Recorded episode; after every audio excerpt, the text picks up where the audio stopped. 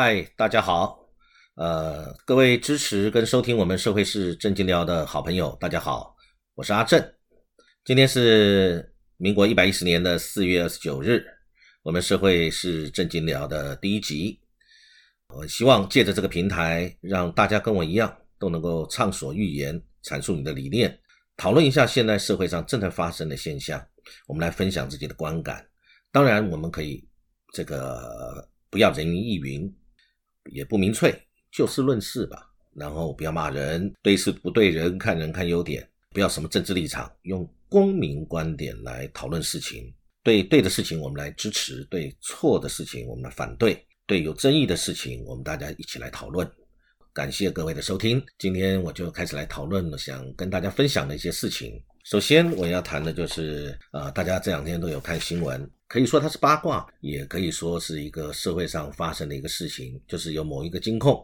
台北啊，有人到他的分行门口去砸鸡蛋、发传单。那今天早上我看到的新闻是，好像这个行为人丢鸡蛋的这个行为人已经这个被逮捕了。那我是针对前两天报纸讲的这个事情呢，我们不是要来讨论八卦啊，八卦的事情自然有别人来讨论。啊，我们这边来讨论媒体上呃有一个点，这个点就是依照他们这个分行的行员说，呃，有人丢鸡蛋，这个乱撒传单，然后逃逸了，所以他们把相关的监视画面提供给警方，并且委请大楼的管委会啊或楼管向辖区警方来报案，要提告毁损罪啊，我对毁损罪。这一点是我今天这个小小的点，我想要讨论的。呃，姑且不论这个八卦的事情未来怎么发展啊，那不在我们今天讨论的范围。呃，不过我要讲这个毁损罪，这个丢鸡蛋有没有毁损罪？我是有一点怀疑啊，因为这个所谓的毁损罪呢，其实你应该是要令这个被毁损的东西它被毁弃、损坏或者导致它不堪使用。啊，这个才适用，这个叫毁损罪啊。呃，我倒觉得，如果他用社会秩序维护法，可能会比较适切吧。啊，不过我们可以想象那一天啊，就几天前，在那个呃，他们这个台北市这个分行的门口，那个呃，有人丢鸡蛋，然后在众目睽睽上班时间，行人熙来攘往的这个路边，这个蛋黄、蛋清、蛋壳。呃，乱飞一塌糊涂啊！这个也是蛮惊悚的一个情形啊。呃，我想这个是非常呃令人不解。那当然有人用这样的方式来表达他的这个意见，或者是要希望激起大家的反应。而的确，的确，我看到这个跑马灯很快速的闪过了，说相关的这个监控提出说，呃，这个他们会调查，如果查证属实的话，他们。按照相关规定啊，要惩处，所以这个行为人他的目的还是达到了啊，这个引起了金矿注意，不然可能小虾米平常讲的事情，大金鱼都没人注意，所以这也不失是一个呃表达意见的方式，而它达到效果了啊，我想这也是大家值得这个做一个参考借鉴的，当然不是鼓励大家去丢鸡蛋哦，我们只是讨论丢鸡蛋它到底有没有这个毁损的问题。那我认为是没有了。那我认为，但是如果他在丢鸡蛋的时候呢，又有骂三字经，或者是又恐吓啊等等的啊，因为有时候常常这种多数行为都会并连在一起，同时发生。那如果有的话，骂人那可能公然侮辱。如果他说啊，不然我要你怎么样，不然这个有这个恐吓使人心生畏惧的意图，那就是是这个这个恐吓罪了啊。所以呃，我觉得是没有。那但是呢，如果他今天因为丢鸡蛋让大家这个心生恐惧或如何，所以这个或者他们业务无法去行使啊，他们的正常业务啊，这个可能有强制罪的问题啊，可能有强制罪方面的这个适用，这不晓得。现在反正就由我们检察官。呃，剪掉来调查吧，这个事情是到底怎么回事啊？我是针对这个事情。好，那接着呢，我要来谈最近大家一直非常关注的这个问题，是属于呃中立的詹老师跟中立的警员发生的一些事情。这个中立的詹老师，我想最近大家在新闻上面都有注意到啊。这个老师呢，就是他走在中立，好像是在后站吧，那个地方可能是比较治安注重的一个地点啊，或者是如何。那不管如何，那个是一个白天吧，然后也是很热闹的一个街道上，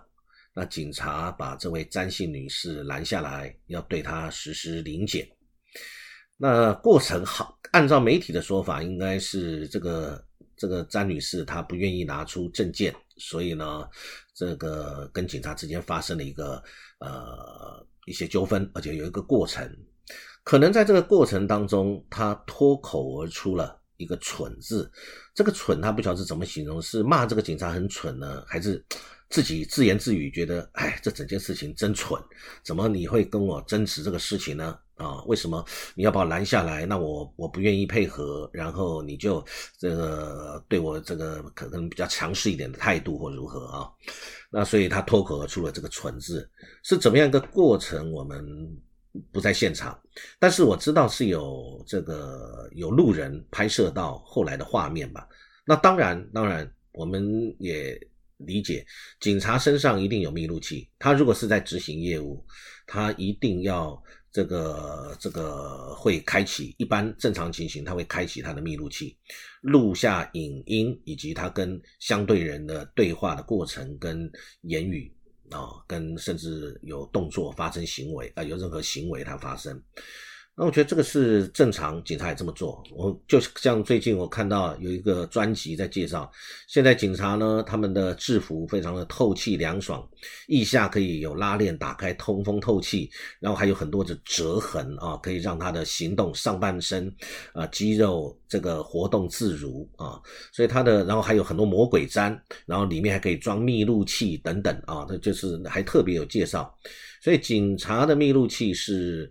在执行业务的时候，他应该是要开启的。那我相信，应该这件事情上他也有开启。那我觉得这整件事情就把密录器公开，就很清楚这整个过程啊。那但是在讲这个过程之前，我想我们先讲这个道理，因为无论如何啊。我还是要讲在前面，就是说，对于警察同仁，绝大多数的警察同仁都是很优秀，而且很辛苦，尤其是基层年轻的警员，他们的勤务也重，还要备勤，还要这个处理很多社区，尤其是管区警员，这个管区里面大大小小的事情，他们都要负责去处理。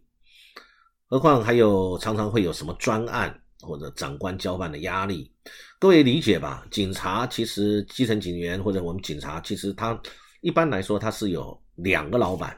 呃，广义上来说，一个老板就是警政署，它的直属警政系统，警这个最高就是警政署，警政署隶属于内政部，内政部隶属于行政院，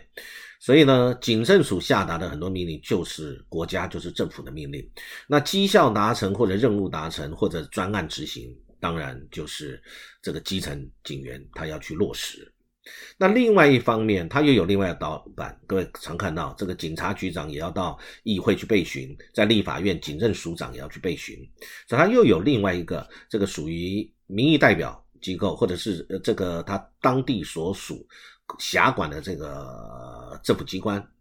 他也要听命于他，因为他是属属于市啊的一个单位嘛。比如说台北市政府警察局、新北市政府警察局，所以呢，市长或者是新北市长或台北市长等等，比如说这样，或者台中市长、高雄市长，对他都有这个这个指导跟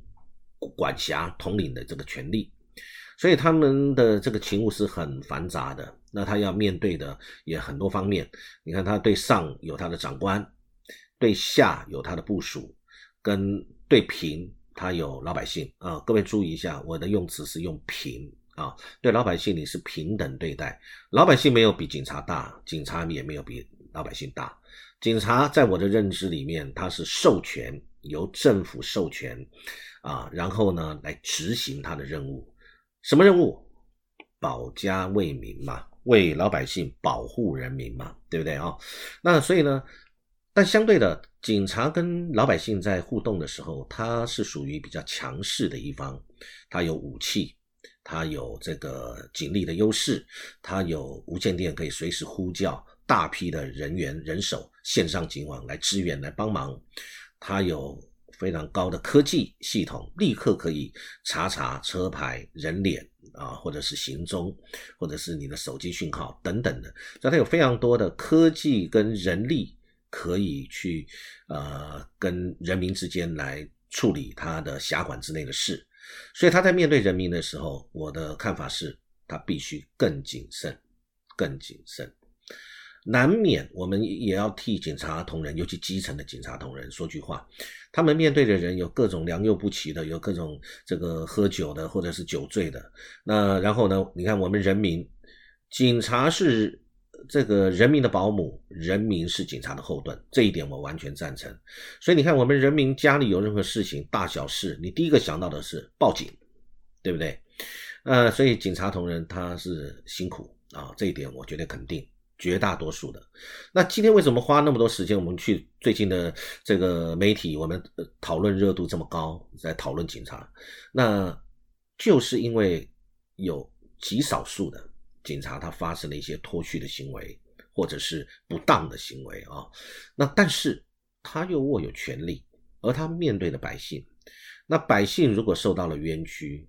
那该怎么处理？啊，这就是一个我们对警察的这个信任问题、信赖问题。我们信赖警察，那警察保护我们。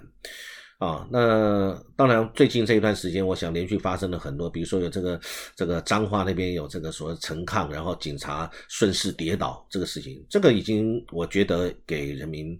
这个很不好的一个一个观感了。那或许我觉得基层员警他。就是执行命令吧，或者是达成上级交付的任务。那我觉得长官啊，警界的长官或者直属的长官，他必须懂法、有责有权，同时要有肩膀，而且知道对错，不要给他的下属不对的压力啊。我觉得这个就是呃最近这个事情。那我们要讲到底这个这一位詹小姐。她做的事情是不是她的权利啊？这个权利其实我各位都知道，这次他是被临检的嘛。那其实我我记得在司法院大法官，呃，大家都知道，一听到大法官有的是解释令，有很多人就头昏了。哇，听到那么复杂的事情，其实也没有什么，其实很简单，是因为以前发生了一些，就是警察在执行时候可能这个妨害了人民的权利。就是我们的人权，所以再加上早期的这个呃国民党执政的时候的这个警政系统，呃，我认为甚至有很多沉疴或者弊病吧。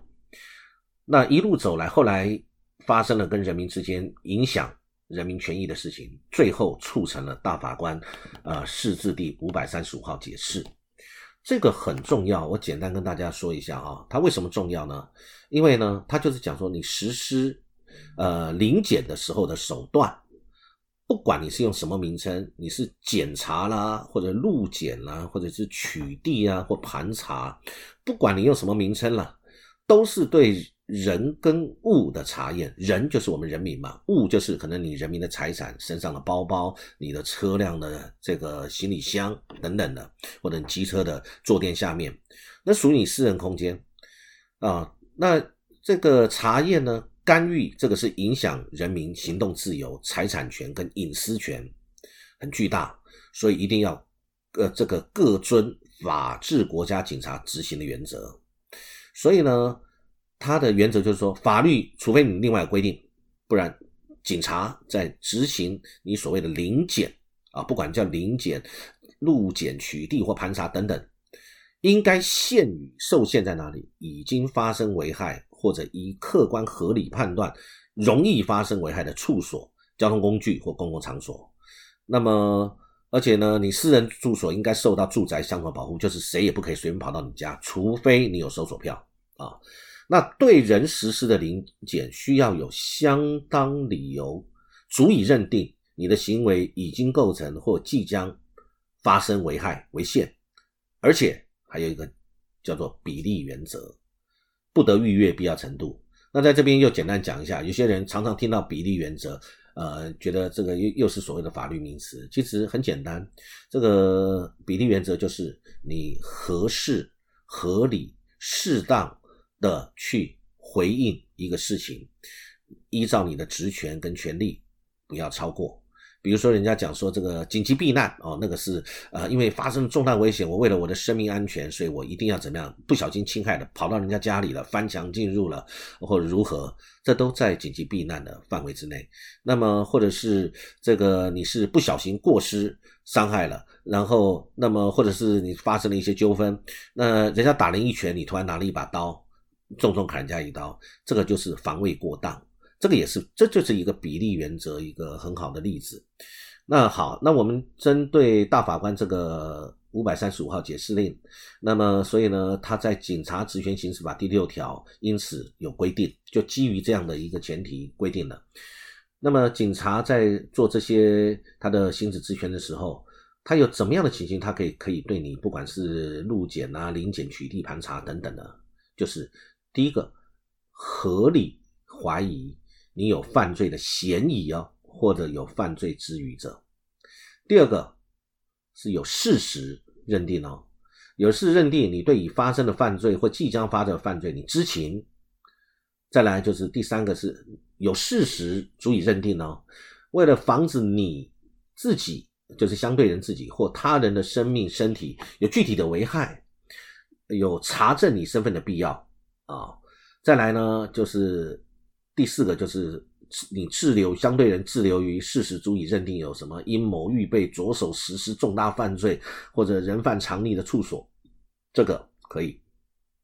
还有一个就是滞留在应有停留许可的地方，而但是你没有这个许可，你可以留在这个地方啊，或者说是你行经指定的公共场所路段跟管制站，可以查证你的身份。好，针对刚才讲这几点，我们就套用到詹小姐中立事件詹小姐的身上。那么她发生了什么事？她有没有什么合理怀疑啊？因为这合理怀疑这个也比较抽象，应该是就是说警察主观的认定跟客观的确定啊等等类似这样的概念。主观的认定，比如说你开车酒驾，你开车他把你拦下来。你因为他为什么拦你？因为他合理的怀疑，因为你远远的看起来，呃，蛇形啊，驾驶好像这个非正常状态，或者你脸很红，所以他合理怀疑啊。那么你可能有这样，那他当然可以拦你。那么或者是他主观的判断，然后呃，然后就是把你。